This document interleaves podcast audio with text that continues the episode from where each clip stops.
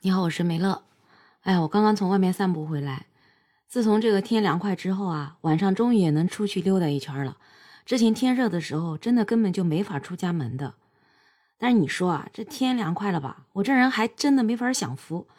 自从天凉快了，我就开始感冒了。我这嗓子整天就是 哑成这样子，我不知道你听不听得出来。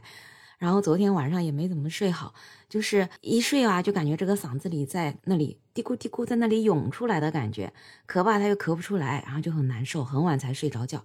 结果早晨八点钟，小区里面估计有人搬家，哎，又给放鞭炮，放了好久，哦，我就给他吵醒了。所以这一天我都挺累的。醒来之后呢，我的这嗓子就彻底不能说话了。还好我这一整天我就一直狂喝水，哎，到了晚上终于好多了。那因为感冒了嘛。就是饭也不想做，哎，还好我有好邻居啊，他们就喊我去吃饭。哎，不过我邻居反正自己也懒得做饭的，我们都是点的外卖。那之前因为我跟你们也讲过嘛，好多外卖店的菜都是 有那个狗在桶里面吃饭的，都不怎么敢点呢。但我的邻居他们都是从那些知根知底的饭店里面点的菜，所以就还好。那这吃了午饭又吃晚饭了，这一天真省事儿。那我们也知道啊，这个食品安全卫生确实是关系到我们每个人的生活嘛，所以我们很多网友啊、老百姓啊都觉得这个市场监督局要对这个食品安全卫生要更加严格一点才行哎，这肯定是好事儿，对吧？但这两天嘛，就是新闻上放了一个节目，是中央电视台放的，这事儿吧，它是发生在陕西省榆林市的，这有一个罗某这个夫妇，他们就开了一个蔬菜店。那去年十月的一天呢，他们就从那个批发市场买了七斤的芹菜，就放在店里面卖。然后当地的那个市场监督部门呢，就从这个七斤里面就抽取了两斤去做一个检查。大概过了一个月的时间呢，他们才接到这个检验报告，说这个芹菜的检验是不合格的。在当时啊，他们被拿走七斤之后，不还剩下五斤吗？他那五斤，他们就用那个四块钱一斤给卖出去了，等于说这个有问题的芹菜啊，他们一共卖出去了二十块钱。那当时这个市场监管部门就让他们把小票找一找啊，看看你这从哪里进的。那店老板娘说，她小票实在是找不到了。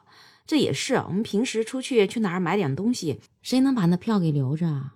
而且又是个体户，也用不着记账，对吧？估计也没想那么多。而且呢，你这个监督局又过了一个多月的时间才去找人家，所以人家就没找到哎。那没找到就得罚他呀。你猜罚多少钱？哦，对，你也别猜了，我标题上都写了。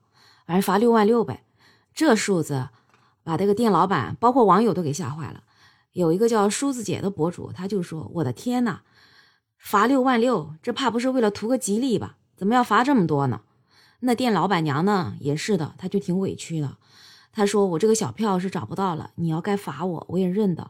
可是你罚我六万六，我这猴年马月才能挣到这个六万六呀？我本来就是个小本买卖呀。”那后来这个事情大概是兜兜转转的就被反映到了国务院的有一个监督平台上。那今年呢，这个国务院督查组就去查这件事儿了。他们查着查着吧，就发现啊，可不止这一家呢。这整个榆林市在几十起的案件当中，罚款五万以上的就有十多起。我的妈呀，五万块，五万什么概念？可能是这个小店半年甚至是一年的盈利吧。所以你这一罚，人家一年就白干了。你说你这样罚下去，谁还敢开小店儿啊？这根本就开不起，是不是？所以啊，这个督察组当时就觉得这个罚款是有问题的，然后他当场就问这个榆林市市场监督局的人说：“你这有问题吗？”那市场监督局的领导当时就说：“哎呀，哎，这个确实是罚过了啊。这个虽然他们是有问题的，但是这个执法的力度肯定是过于大了。”那督查组的成员就说：“这个市场监督局啊，在执法的时候，你不能光去强调这个力度，对吧？你也得为这些个体户啊，要创造一个良好的环境。不是你这样子罚的，你要这样子罚，那谁能做得起呢？是不是？而且有一些网友也说。”你说你发现这个有问题了，你就去找源头呀。这一家店家他才买了七斤芹菜，你罚他六万，那还有多少家买了多少个七斤啊？你每一家都去罚六万六吧？你不应该去找那个源头到底是谁家发的这个芹菜，是不是？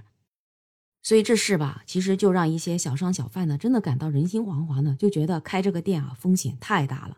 而且确实，除了榆林，在其他地方也都有类似的事情。有一个叫幻龙有道的博主啊，他就替我们整理了啊。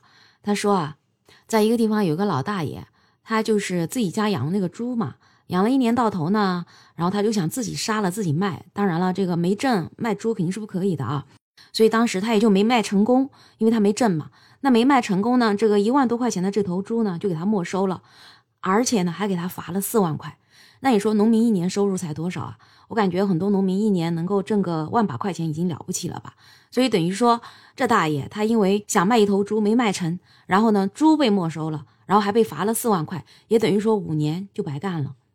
那在杭州呢，还有一家炒栗子店，这个炒栗子店估计有一次啊参加了一个什么样的比赛，他就夺冠了，他就在那个包装纸上印了个“醉”字，结果因为这个“醉”，他被罚款了二十万。你说这个金额让这老板去炒栗子，得炒几万斤，那啥时候才能挣回来吧？那你说这些执法人员他有错吗？哎，你还别说，要按照法律吧，也许他还没错呢，他就是按照这个最低的罚款额去执行的呢。但是他考虑到实际情况了吗？他考虑到人家的营业额了吗？你说是不是？而且你说同样都是食品安全，那我之前讲过的那个杭州那一家狗的头都伸在外卖桶里吃外卖的那一家，他最后罚了多少钱？才罚了两千五百五十块。所以我不知道这些法律它是怎么规定的，为什么差别就这么大呢？而且这个法律啊，估计是大小企业都同等，像那种企业一年盈利个几亿、几十亿的，他也是按这个来罚的，因为它有个上限呢。哎，他这个食品安全可能抓得挺严的，它有下限，它也有上限，所以可能他们一些非法的勾当造成了一些盈利，最后可能给你罚款，也就罚个几十万，因为上限到了。然后这些小商小贩的，他也罚款，也就要罚个几万几十万的，因为他下限到了。可是你说那上限在人家身上，就等于说在牛身上拔了一根毛，不痛不痒的，算个自罚三杯吧？你说是不是？所以有人说啊，哎呀，你受到不公的待遇，你就去投诉呗。可是你知道，像鱼鳞这样的店家，他们受到这样的处罚之后，这个申诉的过程真的是困难重重啊！这都快一年了才查到他这里，那有多少事情人家就没办法忍一忍就过去了，把店关了呗？所以真的，社会底层的人民其实真的太不容易了。所以说呢，就是希望我们这些执法部门啊、立法部门啊，能够多多考虑到这些情况吧。能够多做一些灵活的调整，那不要每件事情都等到说我们的国务院督查组下来了查了才认错啊，说我们这个罚的是重了点那你当时罚的时候，你就没有去想过一丁点这个问题吗？你当时就没觉得，哎呀，他这一共就卖了二十块钱，我罚这个六万六是否有点不妥当呢？所以啊，很多时候说，哎呀，我们这个执法部门这个都是为了人民服务的，所以不知道这个到底是人民为执法部门服务啊，还是执法部门为人民服务，这真的是看不清。你说呢？你觉得咋样啊？好了，那今天这事儿呢，就说到这儿。你有什么看法，都可以在我的评论区留言。然后对我这个专辑，也欢迎你给我订阅、点赞、评论、留言、转发，都可以。非常感谢。那我们就下期再见喽。